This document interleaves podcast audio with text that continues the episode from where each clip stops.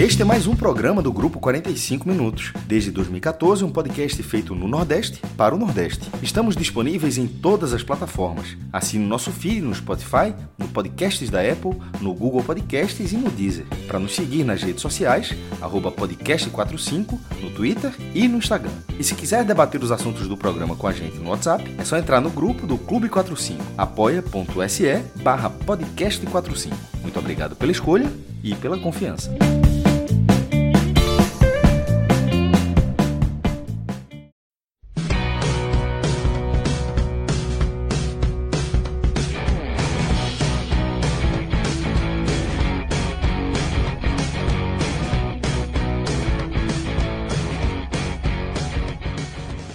Sejam todos bem-vindos e bem-vindas a mais um Telecast. Eu sou Fred Figueroa. Nesse programa estou ao lado de Cássio Cardoso, Rodolfo Moreira e a edição é de Marcelo Filho. Marcelo, que inclusive foi o vencedor do bolão da N10 Esportes dessa partida.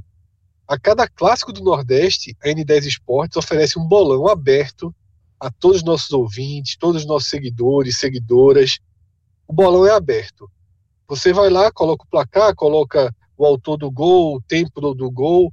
Claro que isso vai gerando critério de desempate. E Marcelo colocou 2 a 1 para o Bahia, nesse clássico contra o Fortaleza, e ainda descreveu que o primeiro gol seria de Juninho.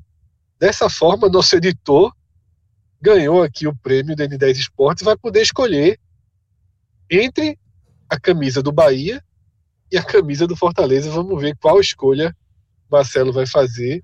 E você, torcedor dos dois clubes, tá? fiquem aí atentos, N10 Esporte sempre com vantagem. Ao longo dessa semana, tanto as camisas do Bahia quanto do Fortaleza estão com o nosso código de desconto dobrado.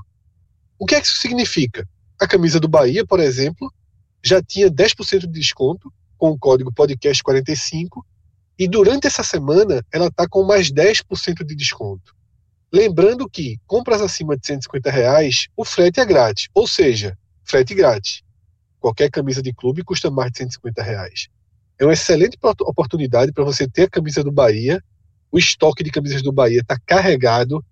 Tá? A N10 trouxe vários tamanhos, deu um investimento legal junto ao esquadrão e preencheu todo o seu estoque né, com a nova linha do Bahia. Também tem camisa do Fortaleza. Vai chegar aí Black Friday, novembro, traz essas promoções. Então, coloquem o n10esportes.com.br no seu radar. Lembre sempre do código podcast45, porque esse código é cumulativo. Ele vai valer também quando chegar Black Friday. Tá? Então, tem tudo sempre somando e o nosso código garantindo 10% de desconto, como agora. Semana de Clássico do Nordeste é semana de desconto dobrado na N10 Esportes. Então, o que eu sempre falo é isso coloca no seu radar. Você já pode ter a camisa do Bahia, você já pode ter a camisa do Fortaleza, não está querendo comprar nada agora, mas de repente está precisando de uma camisa para fazer um, uma corrida, né, para jogar um futebol, uma chuteira, um meião. Coloca a N10 no teu radar. Como assim como você certamente tem outras lojas de material esportivo no seu radar, coloca a N10 porque as vantagens são bem consideráveis. O nosso código, o frete grátis, além de toda a relação direta com a gente. A entrega é muito rápida, os relatos são de entrega muito rápida, sobretudo aqui no Nordeste. Afinal, a N10 tem um estoque no Nordeste, é um estoque em São Paulo, outro no Nordeste, do mesmo tamanho para atender o país, né, divide, divide aí o país para ter uma entrega muito mais rápida. Então a gente aqui do Nordeste tem um estoque dentro da nossa região, o que garante uma entrega rápida, segura e qualquer bronca, você procura a gente nas redes sociais e a gente resolve rapidinho. Então, ainda dá mais segurança, ainda dá mais confiança para quem está precisando de algum material esportivo, de uma camisa de clube, de algo que esteja à venda na N10 Esporte. E agora sim, mergulhando no que aconteceu na Fonte Nova, segunda vitória do Bahia consecutiva no Campeonato Brasileiro, terceira vitória consecutiva desde que voltou à Fonte Nova, tá? A sensação, os números é de que finalmente a era Mano Menezes começou a dar algum resultado. A sensação é de uma virada de chave.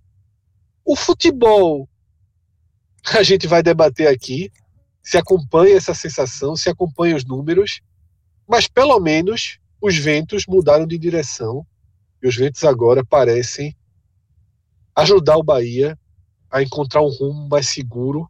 E a gente já vem debatendo que 2020 para o Bahia a meta clara que deve estar na cabeça de 10 entre 10 torcedores, do presidente, dos jogadores, do treinador, é garantir uma margem de segurança da Série A para que possa ter dedicação total da Sul-Americana, porque a tabela da Sul-Americana ela abriu todas as portas para o Bahia fazer uma caminhada relativamente fácil. Eu nem vou usar a definição segura, eu uso até uma definição de relativamente fácil para semifinal, e aí sim, com possibilidade de final, sem nenhum adversário de ponta, todos os adversários de ponta ficaram do outro lado. Mas isso a gente deixa para depois. Tá? Cássio Cardoso vai trazer primeiro aqui a visão dele de como o Bahia se comportou diante do Fortaleza, de como o Bahia chegou à vitória, e ele vai responder essa pergunta. Se ele já acha que o futebol acompanha os números e esse alívio que paira sobre os tricolores. E aí, Fred, beleza? Um abraço para você, um abraço também para o Rodolfo, Marcelo. É, veja só, eu, eu, eu consigo enxergar, Fred, que os resultados eles acompanham a mudança que o Bahia buscou quando contratou Mano Menezes. É, o, o Bahia trouxe Mano Menezes para que, é, sob o guarda-chuva do pragmatismo, de um jogo mais competitivo, de um jogo pela vitória acima de tudo, o Bahia conseguisse somar os pontos necessários para sair de uma situação de risco na competição. E, e Mano implementou rapidamente a sua ideia, mas os resultados demoraram. Ele perdeu três jogos, inclusive fazendo um jogo bem diferente do que a gente imaginava dele, foi aquele contra o Corinthians, né? Que o Bahia jogou dentro do campo do Corinthians. Mas é, a partir do momento que que o Bahia empatou aquele jogo com o Goiás e venceu de forma heróica o, o, Atlético Mineiro naquele jogo bem doido. É, os resultados ele muitas vezes acabam chegando e invertendo um pouco a ordem das coisas, né? Normalmente a confiança vem primeiro com o desempenho e depois o resultado vem. Mas no futebol é bem comum que o resultado apareça, às vezes é, apoiado nas circunstâncias que o futebol oferece, e aí, com os resultados, mesmo sem o desempenho, a confiança vai chegando. E acaba que está acontecendo um pouco isso, né? O Bahia não está não tá, é, jogando um futebol que inspira confiar, até que o Bahia vai conseguir finalmente se concentrar só na Sul-Americana. Eu não consigo enxergar assim. Mas essa sensação de que a maré deu uma virada, ela acaba, ela acaba é, é, aparecendo, porque o Bahia, desde aquele jogo contra o Goiás, inclusive, é, ele vai dando sinais de que as coisas estão dando certo também, não estão não, não dando só errado. Né? Porque aquele jogo do Goiás, o Bahia fez um jogo ruim, fez, mas conseguiu empatar lá no finalzinho. Depois ganhou um jogo improvável pelo contexto do Atlético Mineiro. Perdeu um jogo do Santos, é, que poderia ser encarado como normal, mas teve circunstâncias bem complicadas. Mas aí ele vai para reverter contra o Melgar, né? Que era assim. Ali era o portal do inferno do paraíso da semana do Bahia. Né? E o Bahia, pelo menos, passou bem. E aí, dois jogos contra Botafogo e Fortaleza, em que o time é, colocou em prática pragmatismo, preocupação defensiva, é, não, não foi exuberante, não fez o adversário sofrer, mas foi competitivo e conquistou três pontos. Na verdade, seis. Então, essa essa, essa lógica, ela acaba ganhando força para o Bahia seguir, para Mano Menezes seguir com suas ideias, e o próprio trabalho do Mano Menezes passa a ter um respaldo maior. Se a gente, a gente fez alguns recortes em alguns momentos da, do Mano Menezes, mas hoje o recorte dele é que nos últimos cinco jogos, o Bahia tem 66% de aproveitamento. Da Série A só. Não estou nem contando a Sul-Americana. Dos 12 clubes de baixo, né, dos 12 clubes que lutam pela permanência, e o Bahia integra esse bloco, que esse bloco vai do próprio Bahia ao Goiás, agora que o é, Bahia se tornou isso. dono, ele tem o um melhor aproveitamento ao lado do Corinthians. Tá? É o terceiro aproveitamento dos cinco geral, jogos, né? Fred. É, é, o terceiro dos últimos cinco jogos, né? Tá à frente, é inclusive, é do Palmeiras. Eu sempre, eu sempre, é, eu sempre foco nesse, nesses Esse 12, grupo. né? Justo. O Z12, não é, Z12. não é G, não, é Z12, é de zona, mas esse Z12, o Bahia já demonstrava antes desse jogo um traço de reação e esse jogo consolida Confirmou. a reação, né? Consolida. Reação existe. Existe. O futebol é que a gente debate, vem, vai, você já começou a trazer e depois eu vou encaixar um pouco minha visão, Rodolfo também. É, existe, existe uma reação, é fato. É, inclusive um time mais confiante, é mais tranquilo. O, hoje o Bahia, por exemplo, para enfrentar o Fortaleza, ele foi ali no, no limite da honra, em termos de pragmatismo. É, eu diria que foi ousado não na proposta do jogo, mas na estratégia escolhida, que é ser um time que jogaria sem a bola, mesmo contra o Fortaleza, mesmo na Fonte Nova, reconhecendo o modelo de jogo do Fortaleza, o que o Bahia tinha de mais forte sob o comando do Mano Menezes e até como estratégia, né, de tentar sair em velocidade no contra-ataque. E em 20 minutos, assim, Fred, é, a gente viu o Fortaleza com a bola, a gente viu o Bahia todo atrás, o Fortaleza praticamente com a postura de mandante, mas em 20 minutos, na real, não teve lance de emoção. Foi um jogo frágil de, de emoção, um jogo ruim de acompanhar, um jogo de muito equilíbrio com duas propostas claras. Ninguém parecia desconfortável com o cenário do jogo, sabe? O Fortaleza não parecia desconfortável com a bola no pé ali tentando é, ocupar o campo do Bahia. E o Bahia não parecia desconfortável aceitando essa posse de bola do Fortaleza. Mas é, é, não, não, eu não consigo, talvez o Rodolfo traga isso com mais propriedade, eu não consigo é, relacionar taticamente, é, de forma direta, mas eu consigo relacionar os fatos. A lesão do Roger Carvalho e a entrada do Carlinhos, logo depois da entrada do Carlinhos, acontecem dois lances muito perigosos, um de cada lado. O primeiro do Fortaleza, o próprio Carlinhos vai de fundo, cruza, a bola fica viva na área do Bahia. E o Ronaldo acaba afastando.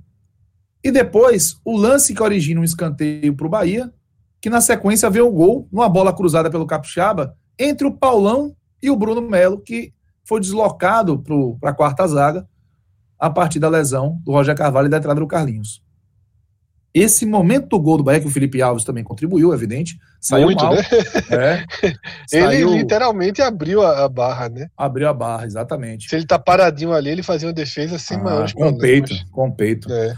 Agora, a partir desse gol, eu diria que o Bahia assumiu de fato o controle. O controle do jogo. Nas vezes que tinha bola e até nas vezes que não tinha bola. Por que, que eu digo isso? Porque é, o Bahia ele não sofreu na sua fase defensiva e o Bahia teve algumas oportunidades de chegar na meta do, do Fortaleza, né? Teve bola passando perto da, da, passando na frente do gol, cabeçada do Juninho também, levando perigo. O Bahia foi ali, é, o lado esquerdo do Fortaleza não estava acompanhando bem e, e, o Nino Paraíba começou a aparecer muito lá, quase como um jogador de beirada e o Edson fazendo a cobertura dele. E o Bahia tinha ali um cenário num primeiro tempo que era muito promissor para o Bahia solucionar o jogo, sabe, Fred? Vai transformar o jogo em uma partida mais tranquila. É, eu, a ausência do Rogério, para mim, ela foi muito Cássio, sentida no Fortaleza. Han. Eu diria que o Bahia mereceu mais o 2 a 0 do que o 2 a 1 o 1 a 0 e do que o 2 a 1 é, O placar que o Bahia mais mereceu no jogo foi entre 1 a 0 até levar um empate. Porque, exatamente. de fato, eu concordo com esse trecho com, com essa sua visão. Foi o melhor trecho do Bahia no jogo. O Bahia um esteve perto grande. do 2 a 0 muito mais do que de fazer 1 a 0 e muito mais do que. Quer dizer, o 2 a 1 foi tão rápido, mas é, o 1 a 0 e o 2 a 1 vieram meio assim. Erro da defesa, precipitação Isso. do Fortaleza, aproveitamos. Mas entre entre o Bahia ter, ter feito seu gol que abriu o placar e ter sofrido o empate, o Bahia tinha um jogo bem sob controle, né? Foi recuando um pouquinho demais, mas tinha sob controle. É justamente esse período que você está analisando agora. E, e, que eu acho que faltou ali um pouco do toque do, do que tinha muito Fortaleza com Rogério Senna, que era essa, esse acompanhamento minuto a minuto dentro do campo, né? De um cara muito participativo, de um líder respeitado, que constrói o time e que poderia tirar o Fortaleza desse risco que o Fortaleza se colocou. Tentando buscar um empate desorganizado, meio que se batendo ali na, na defensiva do Bahia e, e, muito exposto. Fortaleza não reagiu a isso e o segundo tempo o Bahia começou a falhar em um, algo crucial que foi essas oportunidades não serem aproveitadas. Né? O Bahia saiu com muitas condições de, de, de fazer o segundo gol de, de contra-ataque, o que fatalmente tiraria o, a acreditação do Fortaleza, vamos chamar assim, de conseguir pontuar. Não fez isso, tomou o gol de empate, e para mim, aquele, aqueles minutos, poucos minutos entre o gol de empate do Fortaleza e o gol de pênalti de Gilberto, eles é, foram minutos muito apreensivos para quem acompanha o Bahia. Porque é, você viu o Bahia falhando na hora de fazer a, de aproveitar um contra-ataque, quando estava 1 a 0 e que a confiança está em dia. E o Fortaleza abalado, a partir do momento que o Fortaleza já tinha essa proposta no empate em 0 a 0 era natural que fosse buscar o 2 a 1 como ele estava buscando 1 a 0 no início do jogo. Então, o Bahia ficou sob um risco ali, mas veio o lance do pênalti. Um lance que, eu vou repetir aqui, mas eu juro que eu não vou me alongar nisso. Cabe a dúvida. Cabe a dúvida porque apesar do Felipe chegar no Gilberto, e a força é questão. No primeiro momento eu achei pênalti, inclusive. Eu vi o replay uma vez. Não tinha oportunidade de ver várias. Mas depois do lance no replay, o mise do Gilberto é algo que me deixa absolutamente inseguro do pênalti. O Felipe foi estúpido? Foi. Eu lembro que, por exemplo, o pênalti de Gregory em cima do Nenê gerou muita dúvida também para muita gente. Eu acabei depois achando que foi pênalti, porque tecnicamente deu para ver empurrão do, do Gregor Nenê. Eu, eu lembro que o Nenê esperou o toque. Ótima lembrança, Cássio, porque a essência é muito parecida. Não é os, lances não são, os lances não são parecidos, mas os argumentos são parecidos. E o principal argumento é: Felipe permitiu que se achasse pênalti. Exatamente. Gregory a... permitiu que alguém achasse pênalti. E aí você cai no. Cabe a discussão. No, no, debate impreciso, né? O movimento estava é, lá. E é essa a questão, Fred. Eu, de verdade, eu poderia, inclusive, ficar confortavelmente dizer que foi pênalti. Mas a gente discute um lance, não vai discutir o outro? Por quê? Se se discutiu tanto se foi pênalti. Quando eu coloco duvidoso, não estou dizendo que não tinha que ser marcado, não. Como eu até ficar aqui na rádio, porque o pessoal ficou tudo apertando meu juiz, que eu disse eu não marcaria. Eu, vi, eu vi no replay, é capaz de não marcar. Por causa do mise de Gilberto. O, o, a perna de Felipe, se vacilar, não estava nem para cima.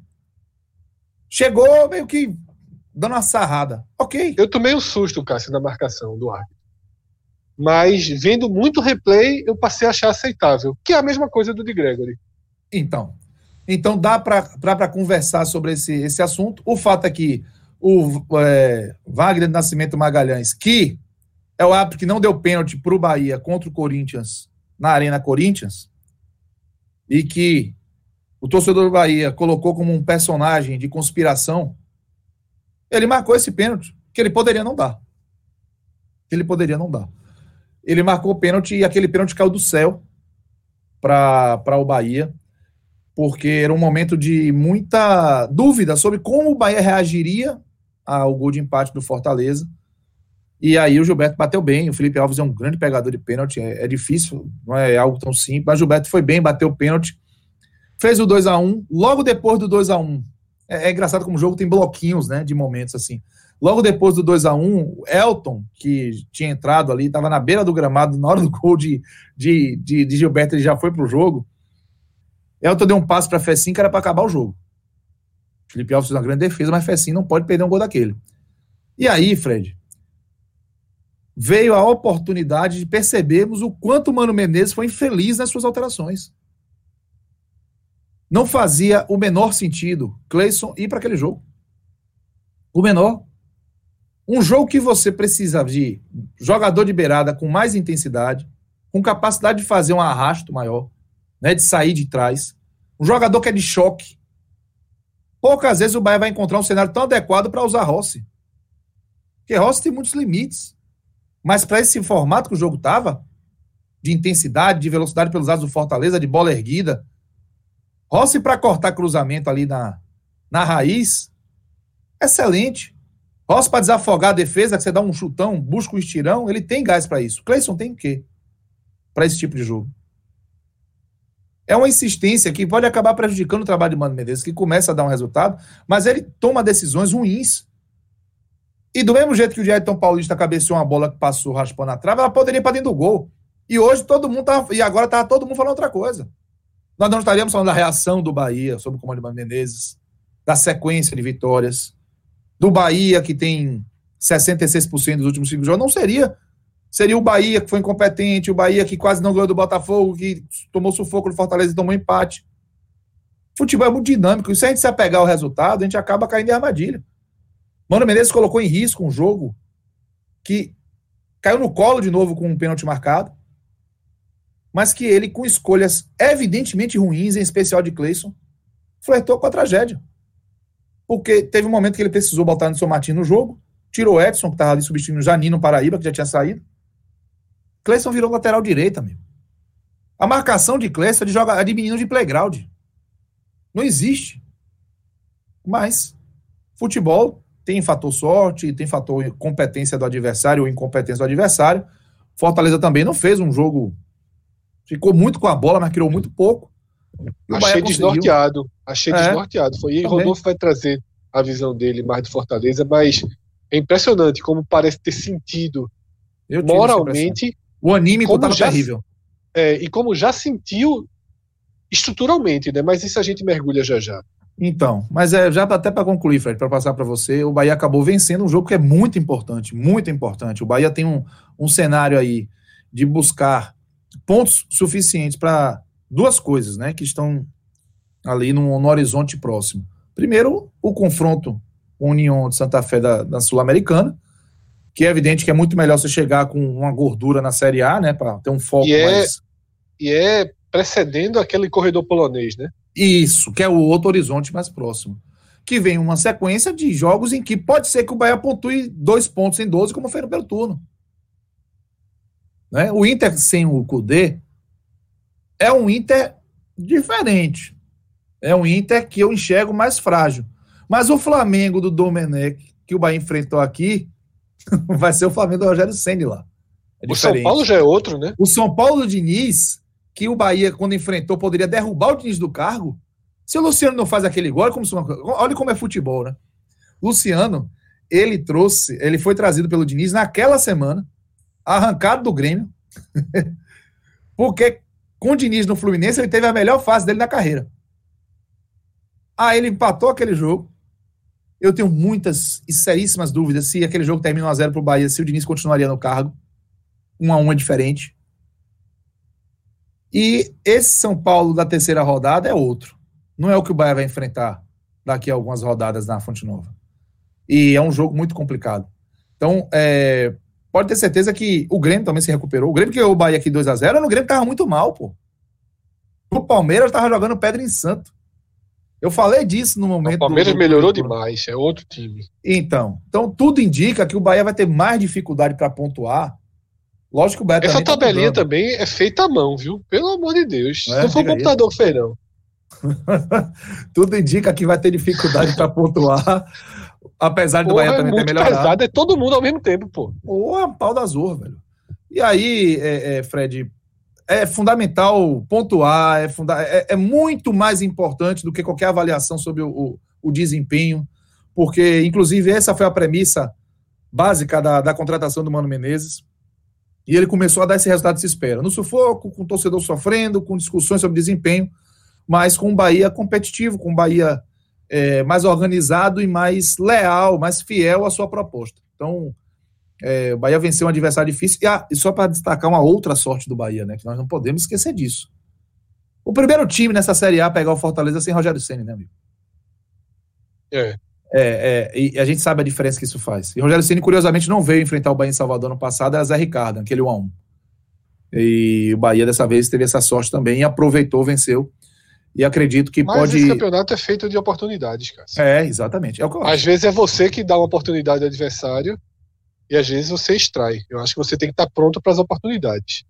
Foi e o que aí... aconteceu. Isso. Cássio, é, eu só queria, eu nem, nem, nem tenho exatamente o que acrescentar. Eu só vou sublinhar um pequeno trecho que é sobre problemas que você ainda vê no Bahia. A sensação que eu tenho vendo os dois jogos, o jogo do Botafogo foi muito ruim. Tá? Você falou muito bem, se a bola de Wellington Paulista entra, que análise a gente teria?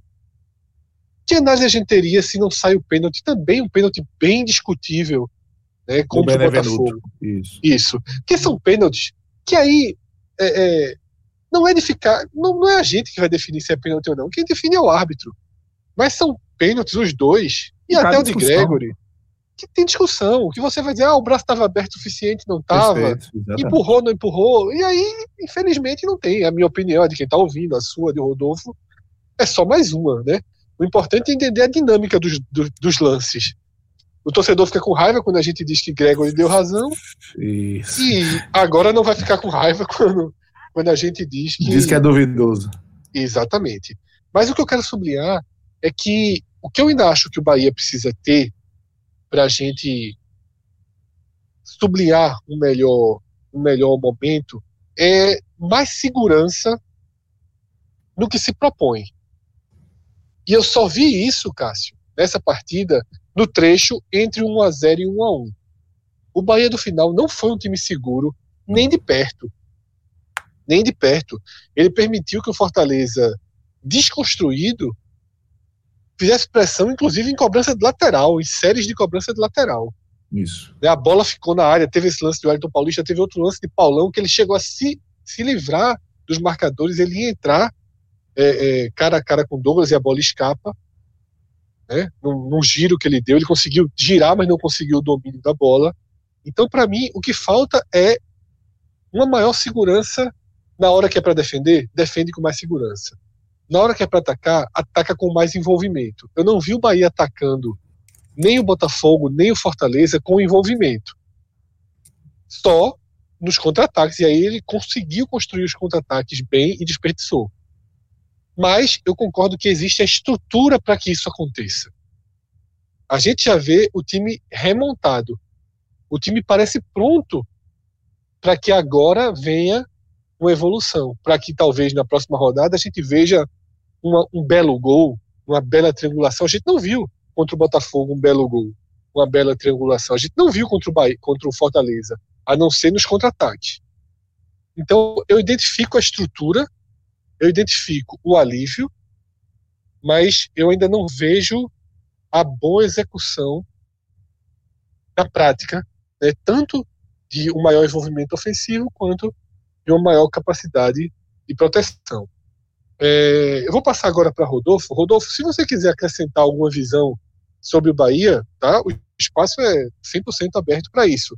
Mas queria que você já fizesse também a transição para esse Fortaleza que tem dois pontos a se destacar aqui. Primeiro, fez uma partida ruim. Fez uma partida ruim. A gente está falando aqui que o Bahia correu o risco de empate, mas era um empate bomba meu boi. Né? Lateral, bola chuveirinho na área, sem organização, sem envolvimento também. Tá?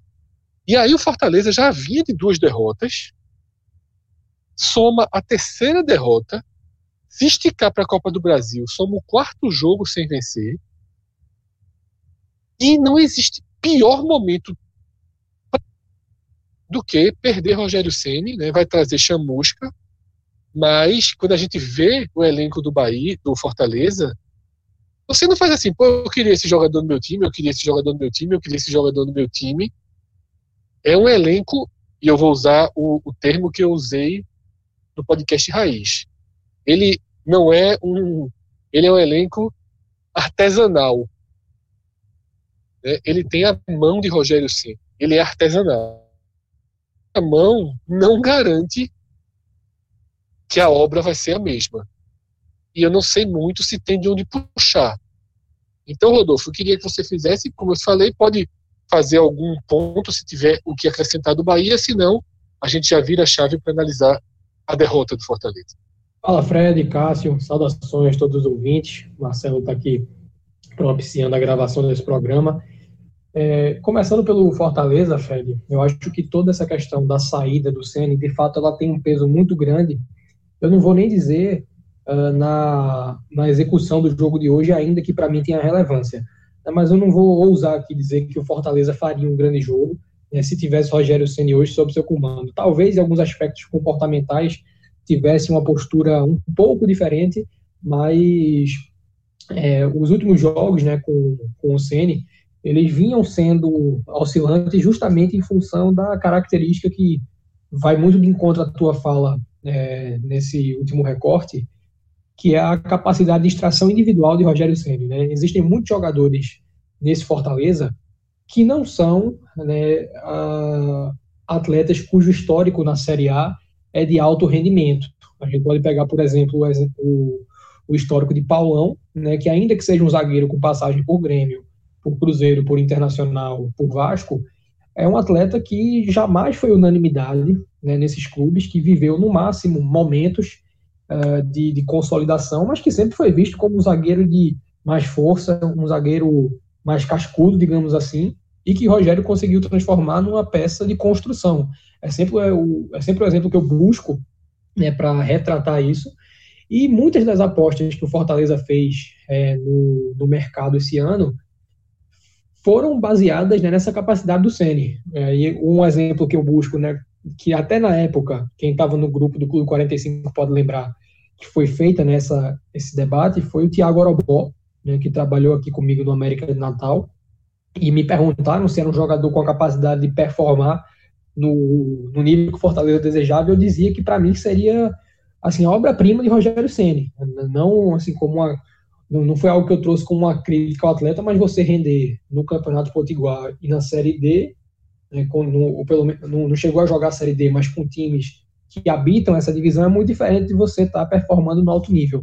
Então, até mesmo o Ceni tinha dificuldade em fazer com que uh, algumas das peças buscadas pelo Fortaleza rendessem. E isso realmente entra muito né, dialogando com o que você falou de ser um, um elenco artesanal. Hoje, antes, é, simultaneamente né, ao jogo, eu estava vendo em outra tela, com um pouco menos de atenção, mas ainda assim dando uma, uma beliscada no Cuiabá 1, Grêmio 2, pela Copa do Brasil, né, que da mesma forma que no caso do Fortaleza, foi um Cuiabá sem Marcelo Chamusca, mas que jogou né, de acordo com as ideias que vinham sendo construídas no último ano e um mês que Chamusca teve à frente da equipe. O consolo que pode haver para poder encerrar um pouco essa, essa saída de cena e entrar no jogo propriamente dito é que muito do que é feito no Cuiabá tem margem para ser aplicado no, no Fortaleza, né? É um, um, jogo que é baseado muito nos ataques pelas laterais, uh, um, uma saída apoiada, né? não tem um goleiro que, que jogue com os pés, e também a gente nem sabe se isso vai ser algo que o Chamusca utilize com veemência. Mas eu acredito que a escolha, ainda que não seja unanimidade, nem acho que, que houvesse um nome com a capacidade de, de, de fazer né, com que houvesse concordância entre torcida, entre imprensa e entre é, os bastidores do clube, é um nome minimamente uh, coerente com o que o Fortaleza vinha desenvolvendo. Se a gente faz um comparativo de escolhas, proporcionalmente eu acho Chamusca para substituir Sene um nome muito, é, um, uma opção muito mais coerente do que uh, o Rogério Ceni para substituir o Domi no Flamengo. É, vai, vai, ter que haver uma transição no que está sendo aplicado lá. Tá? Mas feito esse parênteses, eu queria realmente entrar na, na questão no, que foi feito no jogo de hoje, e aí já vou dialogar um pouco mais entre as duas equipes. Partindo do Fortaleza, eu reconheci uma similaridade muito grande no jogo que o Fortaleza começou a fazer é, em relação ao que o Bahia fez contra o Botafogo. O Fortaleza que tinha domínio territorial, que conseguia né, jogar no campo do Bahia, mas não conseguia concretizar, traduzir essa posse, esse, esse domínio em, em situações efetivas. Né? Não conseguiu ameaçar o Bahia. E à medida né, que o placar foi aberto num lance uh, de segunda bola, né, um escanteio que o Bahia consegue o rebote, sai o cruzamento pelo lado esquerdo e aí tem a saída equivocada do Felipe Alves, um roteiro que se seguiu quase é, idêntico no lance do empate que o Fortaleza, a exceção né, que não teve a saída equivocada do goleiro. Foi um cruzamento bem efetuado, com muita liberdade, e acabou sendo um lance muito parecido, porque o escanteio também foi pelo lado direito, né, se ganhou uma segunda bola, foi aberto pelo lado esquerdo teve cruzamento. Mas no momento que o Bahia conseguiu empatar, é, abrir o placar, ele conseguiu dar uma, é, uma freada né, no ímpeto que o, que, o, que o Fortaleza tentava imprimir. Né, como eu falei, era uma questão muito mais de posse de bola do que propriamente de volume, de intensidade ofensiva. E freando né, esse, esse domínio que o Fortaleza tinha com relação à posse da bola, o Bahia conseguiu encontrar oportunidades de agredir o adversário e fez isso muito, mas muito melhor do que em relação ao que havia sido feito com relação ao Botafogo. A gente identificou na, no telecast de Bahia 1 Botafogo 0 um, é, uma limitação do Bahia, né, quando chegava no último terço do campo, a finalizar como escape. Né? Não era uma, uma solução é, baseada na, na, oportunidade de finalizar, e sim na limitação é, de ações. Não havia um passe de quebra de linha, não havia uma tabela, uh, não havia, de repente, um retorno né, com função, você recuar uma bola para se abrir um espaço. Então o Bahia finalizou muito contra o Botafogo, mas foram finalizações, na maioria dos casos, bloqueadas, né, como por exemplo o lance do gol no lado do Fecim, que ele chuta, a bola bate no zagueiro, sobe e ele vai buscar a bola lá no alto. Também o chute do Gilberto, que acabou batendo no Benevenuto e houve a marcação do pênalti. E no jogo de hoje, não. A gente viu um Bahia que conseguiu dar esses passes de quebra de linha. É, teve um lance no, no primeiro tempo, já com, com, com o Bahia vencendo a partida por 1 a 0 uma bola que o Gilberto recebe, dá um passe de costas com o lado do pé, né, e aí na câmera o Nino não estava visível ainda, mas justamente buscando ultrapassagem do Nino Paraíba, né, foi um passe que falhou um pouco na execução, mas é, na intenção foi perfeito. E isso foi algo totalmente diferente do que havia sido visto no jogo com o Botafogo. Eu não acho que houve, como é, acho que foi até pontuado por Cássio, uma evolução no âmbito tático. Foi, uma ideia, foi um jogo de ideias similares, mas de execução muito melhor por parte do Bahia. Não houve, é, digamos assim, a, a, falta de intensidade que se viu, sobretudo nas transições. O Bahia conseguiu contra-atacar, ainda que tenha falhado algumas vezes no último passe, mas houve um jogo de intensidade. Né? O Bahia soube aproveitar o fato de estar com a vitória e a necessidade que o Fortaleza tinha de se expor para buscar o um empate e ainda que não tenha conseguido aumentar essa vantagem, né, para a gente dizer aqui que, que foi um jogo realmente seguido à risca no modelo, uh, isso tem que ser notado porque dialoga muito com a questão do ambiente, né? Mais um ponto que Cássio trouxe. Quando você consegue vencer, quando você consegue ter esse recorte positivo, algumas situações que estão engessadas, elas, vão se tornando mais naturais. Em contrapartida, a gente vai vendo isso não acontecer no Fortaleza. Né? A soma dos resultados negativos com um ambiente que obviamente fica congestionado com a saída de um cara que esculpiu esse grupo, né, que desenhou o conceito de jogo, que participou ativamente da montagem do elenco, isso obviamente causa uma, uma insegurança na maneira que o futebol é jogado, e eu penso ter visto isso, isso hoje no jogo do Fortaleza.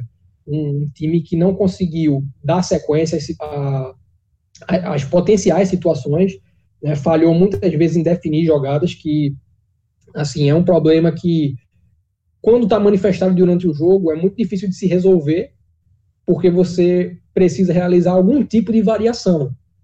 E aí, à medida que você perde o treinador que tinha autoridade para fazer essas variações, fazendo os jogadores acreditarem nela, uh, é muito complicado. Né? Quando você tem um grupo fechado que já está, uh, ah, digamos assim, ciente do que se cobra quando você é, inverte uma posição, quando você troca uma peça por outra, quando você até mesmo é, somente puxa o grupo para dar alguma orientação, é, isso depende muito da compra da ideia né, pelo elenco. E querendo ou não, hoje o Fortaleza não tinha um, um profissional que tivesse habituado esse tipo de situação no profissional. Então, a, o comportamento coletivo do Fortaleza no jogo de hoje, as limitações que acabaram se manifestando individualmente, mas que reverberam no coletivo, para mim está muito atrelado a isso. Uh, foi um jogo, ao meu ver, de boa postura do Fortaleza, mas de comprometimentos individuais que acabaram pesando demais. Foi uma partida muito ruim do Paulão, é, o Felipe Alves teve uma tomada de decisão ruim que acabou custando o resultado no primeiro tempo e acabou definindo o roteiro do jogo como um todo. Lá na frente, Achei o Oswaldo desligado.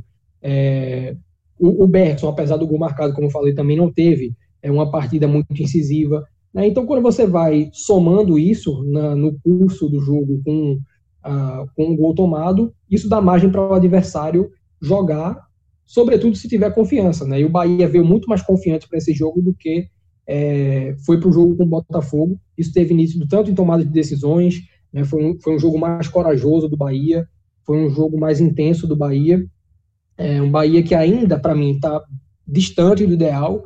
o Bahia que ainda carece né, de é, recuperar algumas peças. Hoje a gente já viu, por exemplo, um jogo que, em que houve uma resposta, uma resposta boa do Elber, é, uma evolução também do Nino Paraíba, mas ainda distou um pouco, mas é o que, exatamente o que você trouxe, Fred. É, acho que é a última fala que eu gostaria de resgatar aqui. Esse é um campeonato de oportunidades. Né? De repente, se o Bahia pega uma equipe mais consolidada no jogo de hoje, uma equipe que tivesse vivendo um momento diferente, ou pelo menos um momento menos tumultuado, não haveria margem para desenvolver o jogo que foi desenvolvido. Mas quando você soma né, a confiança que vem de uma, de uma vitória, um gol no final, como foi o caso do jogo com o Botafogo, junto né, ao adversário no momento que vive Fortaleza, você tem uma condição muito propícia e o Bahia soube aproveitar disso é, para demonstrar evoluções, sobretudo comportamentais. Né?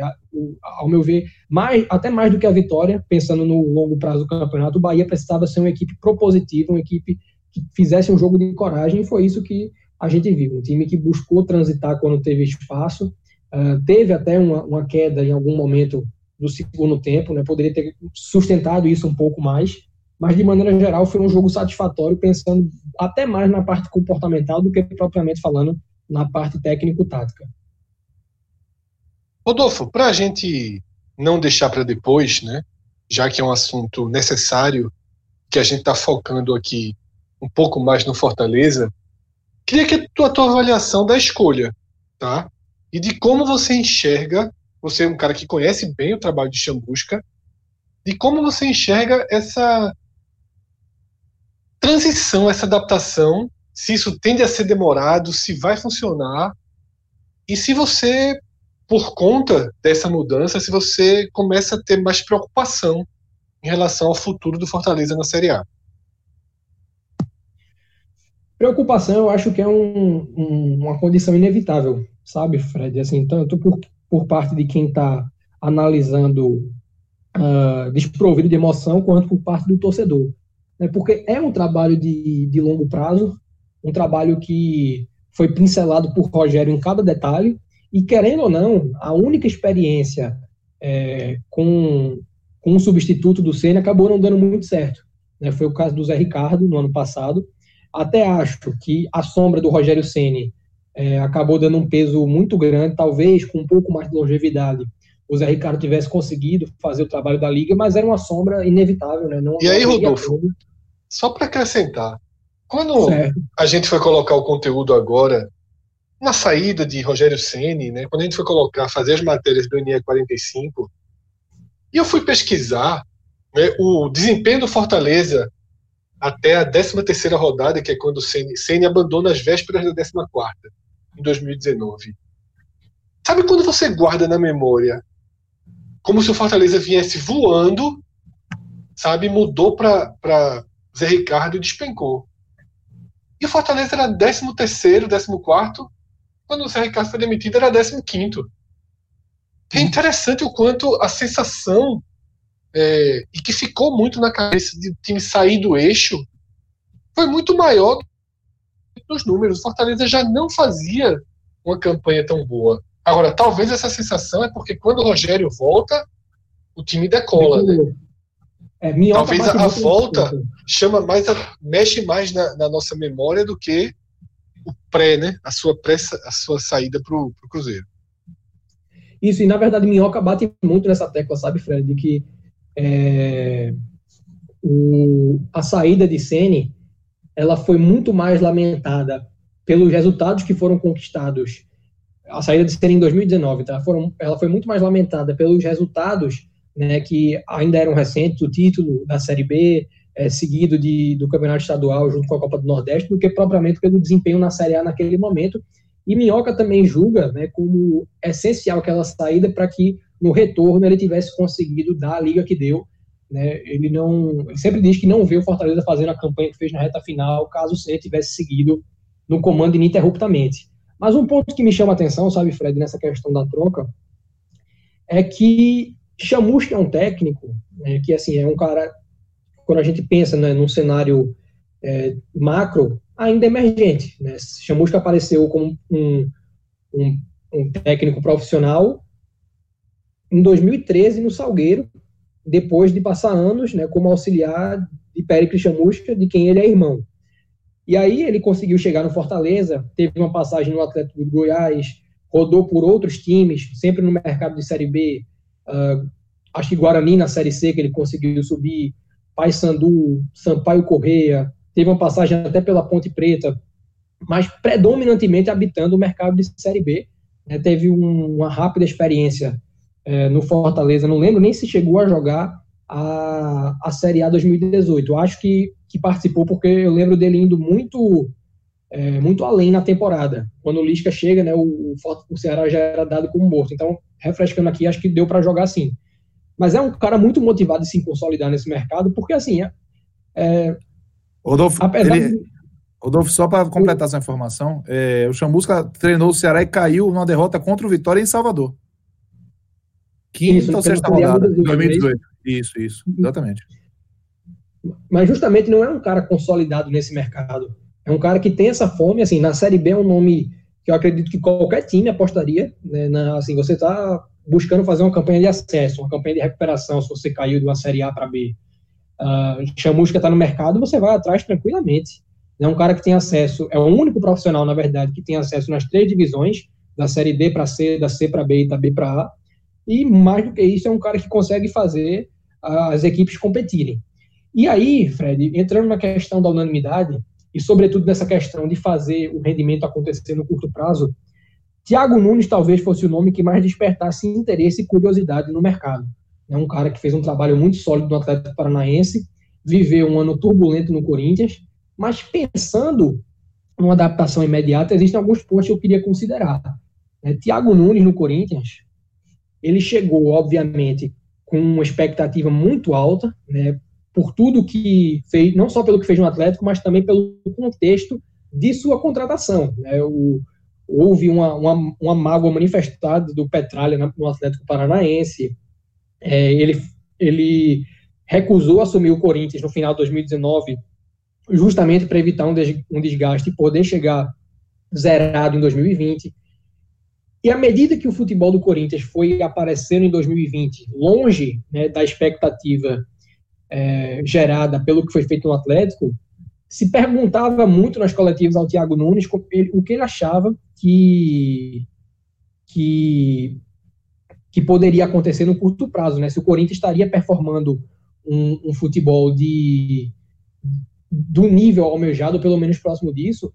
E aí ele afirmava, né, que como o Carilli tinha um modelo de jogo muito diferente do dele, e o Corinthians estava habituado ao Carilli já há muito tempo, ele esperava uma, um, um número de 40 jogos, 40, né, é, é, mais do que, do que existe numa edição de Campeonato Brasileiro, para poder fazer o Corinthians jogar da sua maneira. Ele só teve 26, né, foi demitido na, após a 26ª partida, então trazer o Thiago Nunes dentro dessa expectativa talvez não fosse muito coerente né, pensando numa situação muito parecida, já que o Fortaleza também é muito habituado ao modelo de jogo do Ceni. E aí, como eu falei, dentro né, dessa questão da transição, eu acho o Chamusco um nome coerente. É um cara alinhado sobre certos aspectos, um cara que, apesar de historicamente ser propositivo, já jogou reativo. É como eu falei, é um cara que já treinou o Salgueiro, é um cara que já treinou o Ceará numa Série A. É, então, ele é um cara que está uh, ah, com, essa, com essa condição.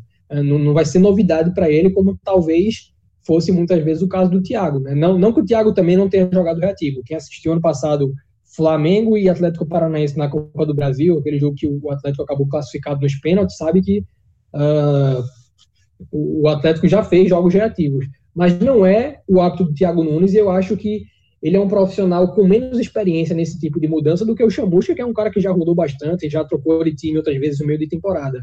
Então, acho que, dentro do possível, esse é um jogo com desculpa, essa é uma troca com uma, uma margem boa né, de resultado imediato, né, que querendo ou não é o que o Fortaleza busca justamente para poder afastar qualquer margem de rebaixamento, qualquer uh, perda do controle né, que vem sendo imprimido nessa temporada. A condução, ela tinha que ser dessa maneira. Eu penso que não, não dava para esperar muito tempo para se pensar num, num, substituto, tinha que haver uma, uma negociação rápida, e considerando a, as opções no mercado, eu, eu, prefiro o nome do Chamusca, não assim fazendo uma comparação treinador para treinador, mas considerando o ambiente que o Fortaleza tem hoje, a herança que foi deixada, eu acho o Chamusca um nome mais adequado do que Roger Machado, um nome mais adequado, mais adequado do que o próprio Dorival, e como eu falei assim, aqui com um detalhamento maior, um nome mais adequado do que Thiago Nunes. Então, voltando agora para o jogo, eu queria que Cássio trouxesse os destaques positivos do Bahia. É, já A gente já tem uma ideia aí, mais ou menos, por onde vai. Mas queria, Cássio, você dissesse quem se destacou, quem foi fundamental para que essa vitória saísse. Fred, é, para mim, fundamental, eu tenho um nome que eu vou colocar acima dos outros, e é alguém que é engraçado, né? Aquele, é, é, o cara que beija ali a porta do céu e a porta do inferno, depende do jogo. É Juninho, zagueiro. Juninho fez uma partida esplendorosa, assim. É... Engraçado que antes da bola rolar, existe uma dúvida, né? Porque ele não foi titular, nem estava no banco contra o Botafogo. E Anderson Martins teve um comportamento bom.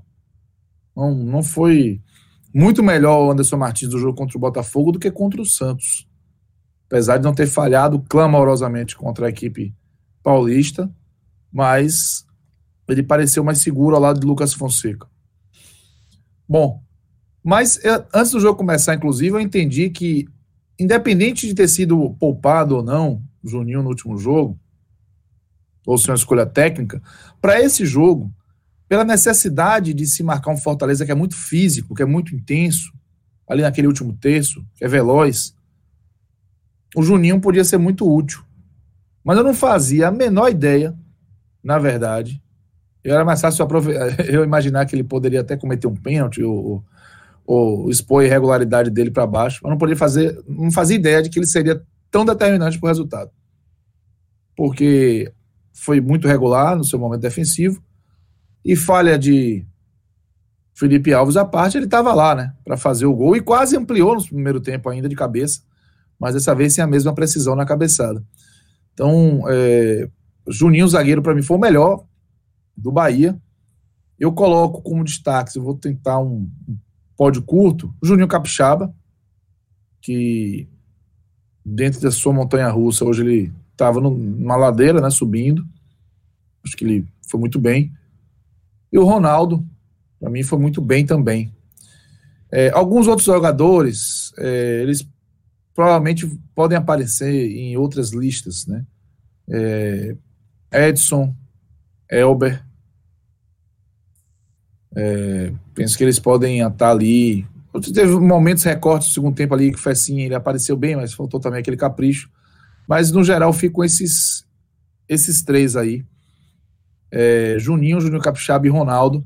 Para mim eles foram assim representativos nessa nessa nesse bloco de jogadores que merecem destaque e para escolher o melhor, escolho o Juninho zagueiro.